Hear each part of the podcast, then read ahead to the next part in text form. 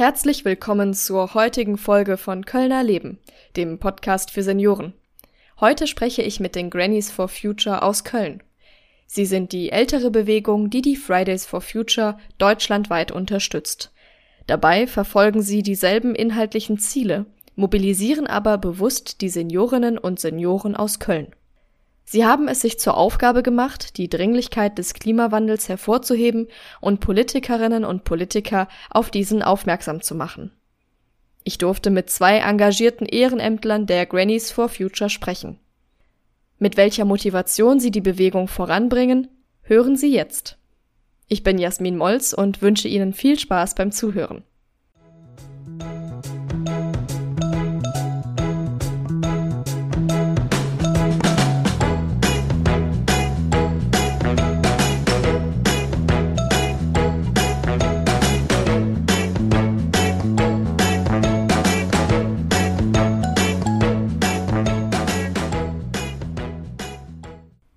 Ich spreche nun mit Frau Caroline Herrmann. Sie ist 65 Jahre alt und bereits seit 2019 in der Gruppe aktiv und mit Herrn Alfred Weinberg.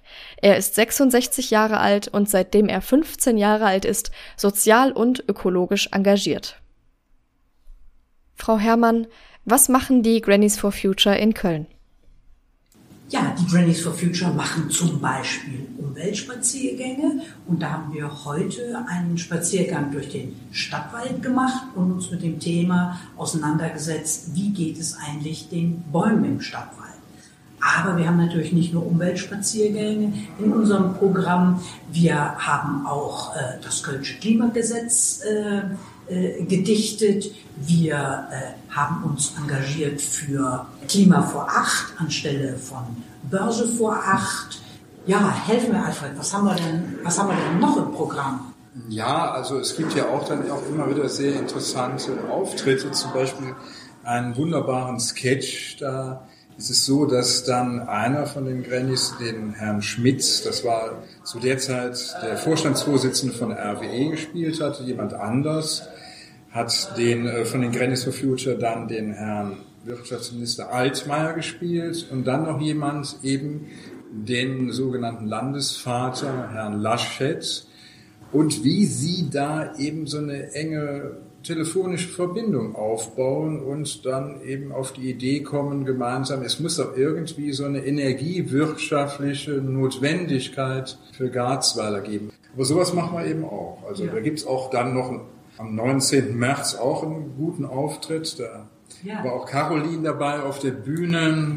Ja, da könnte ich vielleicht von erzählen. Da haben wir einen Playback-Song vorgetragen. Und zwar Meine Oma fährt im Hühnerstall Motorrad. Und das haben wir auch äh, umgedichtet und äh, ja, hatten viel Spaß dabei. Und äh, ja, die jungen Leute haben auch heftig applaudiert. Sie unterstützen ja die Fridays for Future Bewegung. Seit wann gibt es die Grannies for Future eigentlich? Ja, wir haben uns 2019 gegründet, als äh, ja, etliche Grauhaarige auf dem Altermarkt äh, die jungen Leute von Fridays for Future beobachtet haben und dann mit denen ins Gespräch gekommen sind und dann gemerkt haben, ja, da sind ja noch ein paar andere Grauhaarige und äh, ja, und dann hat sich das so ganz langsam entwickelt mit unserer Gruppe. Und wie gesagt, zunächst war der Fokus wirklich die jungen Leute unterstützen. Und dann in dem zweiten Schritt äh, haben die Grannies gemerkt, ach, wir können auch für unsere eigene Generation was machen. Das war sozusagen dann der zweite Gedanke, oder eigentlich gehören beide Gedanken äh, zusammen. Aber dieses Jahr haben die Grannies für sich gesagt, äh, unser Schwerpunkt ist, ähm, dass wir eben unsere Generation, also 60 plus, dass wir die für die Anliegen gewinnen wollen. Und äh, ja, da war ja die Katastrophe an der A und an den Nebenflüssen, war das ja genau äh, auch für uns so ein Punkt, äh, wo nochmal, oder wo auch vielen aus unserer Generation nochmal bewusst geworden ist, dass das nicht nur etwas ist, was in der anderen Welt stattfindet, sondern dass es eben auch bei uns stattfindet. Wie viele Mitglieder haben Sie zurzeit bei den Grannies for Future hier in Köln?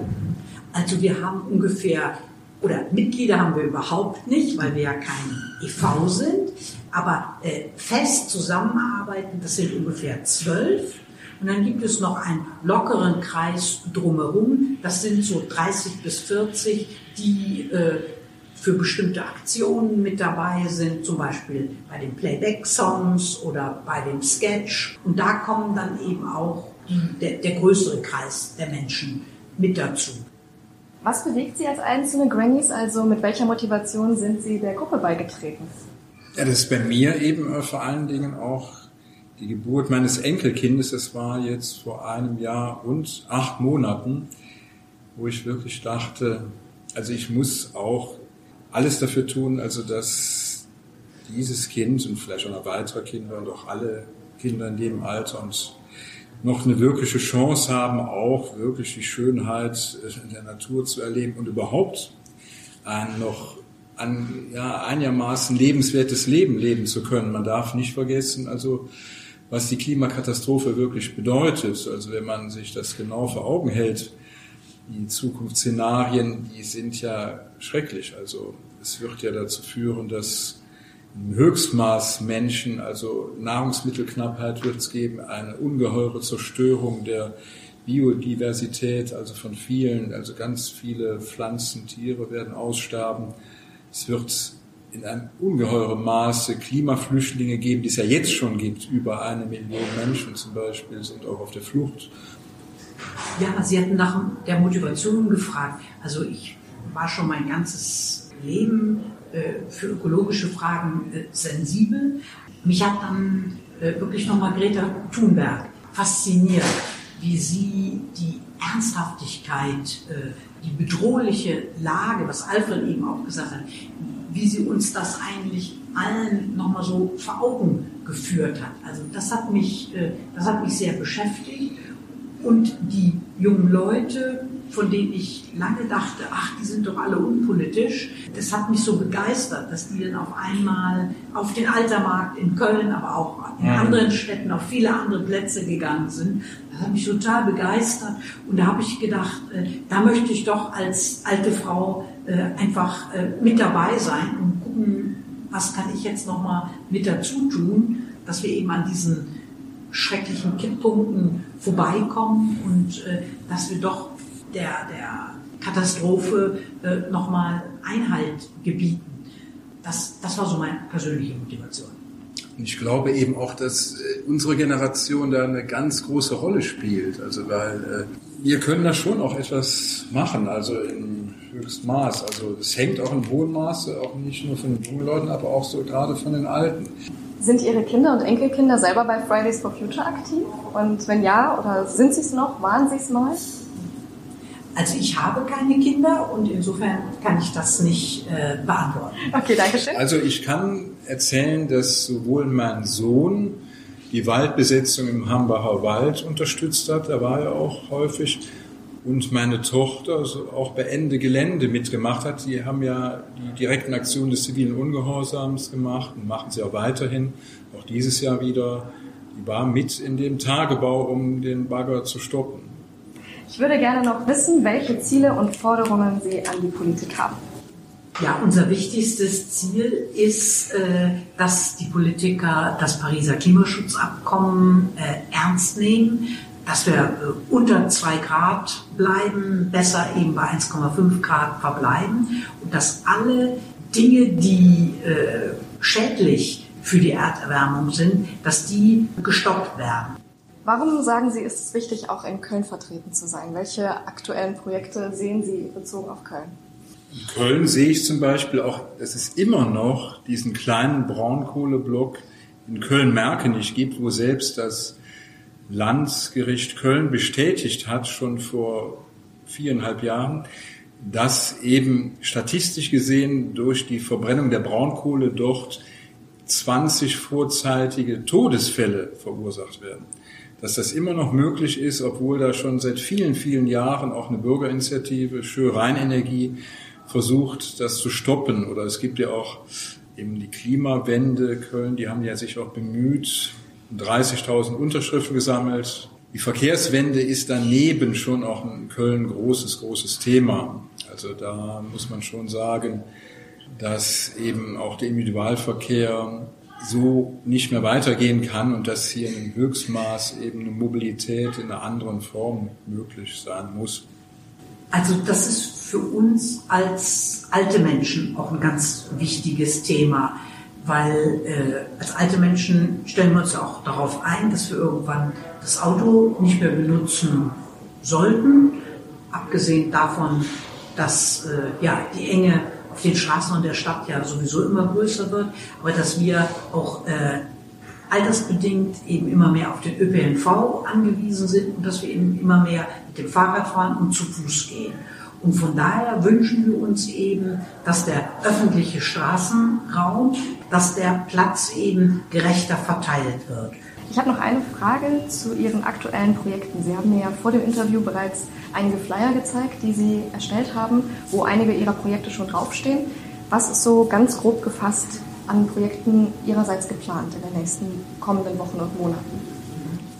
Also wir möchten weitermachen mit den Umweltspaziergängen und äh, wir haben dort äh, weitere äh, Spaziergänge in der Verabredung, einmal in Finkensgarten zum anderen im Klimapark in Bilderstöckchen und äh, der Fleebach äh, ist im Gespräch. Da gibt es noch keine Termine, also immer gerne auf unserer Website äh, äh gucken. Ich meine, das Projekt Klima vor 8, das ist ja noch nicht zu Ende. Genau. Also Stadt Börse vor 8, das wurde ja eben schon mal angesprochen, also das halte ich schon auch wichtig. Also wenn ich das immer sehe, wie eben doch den Menschen vorgegaukelt wird, wie wichtig die Aktienentwicklungen wären, dann frage ich mich auch immer, was ist eigentlich das Wesentliche im Leben? Das Wesentliche ist eigentlich ein gutes Leben für alle. Und das hängt nicht von den Aktienkursen ab, sondern tatsächlich von der Erhaltung unserer Lebensgrundlagen. Und gerade äh, adressieren wir da natürlich auch den die öffentlich-rechtlichen Medien. Und zwar nicht nur, indem sie spät abends interessante Berichte über äh, einzelne Aspekte bringen, sondern wir stellen uns eben vor, dass es so eine Art Monitoring gibt, äh, wo die Bevölkerung ablesen kann, wie steht es denn äh, mit der Einhaltung der Pariser Klimaziele? Kommen wir voran oder fallen wir wieder zurück? Weil wichtig ist ja auch zu wissen, was doch den meisten gar nicht so bekannt ist, dass die Erderhitzung global gesehen eigentlich schon bei 1,3 Grad angekommen ist. Es ist also nicht ähm, nur eine Minute vor Mitternacht oder eine Minute vor zwölf, sondern ganz, ganz knapp. Es muss schnellstens gehandelt werden, jetzt.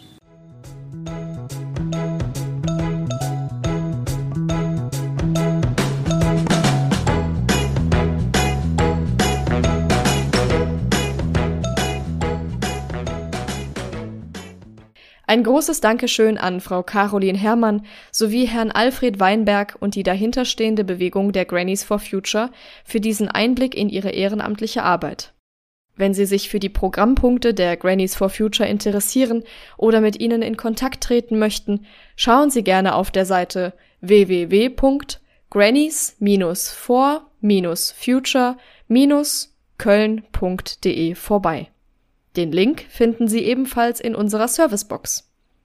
In der nächsten Folge geht es um das Thema Teilen und in welchem Zusammenhang dies eigentlich mit St. Martin steht. Bis zum nächsten Mal bei Kölner Leben, dem Podcast für Senioren. Machen Sie's gut!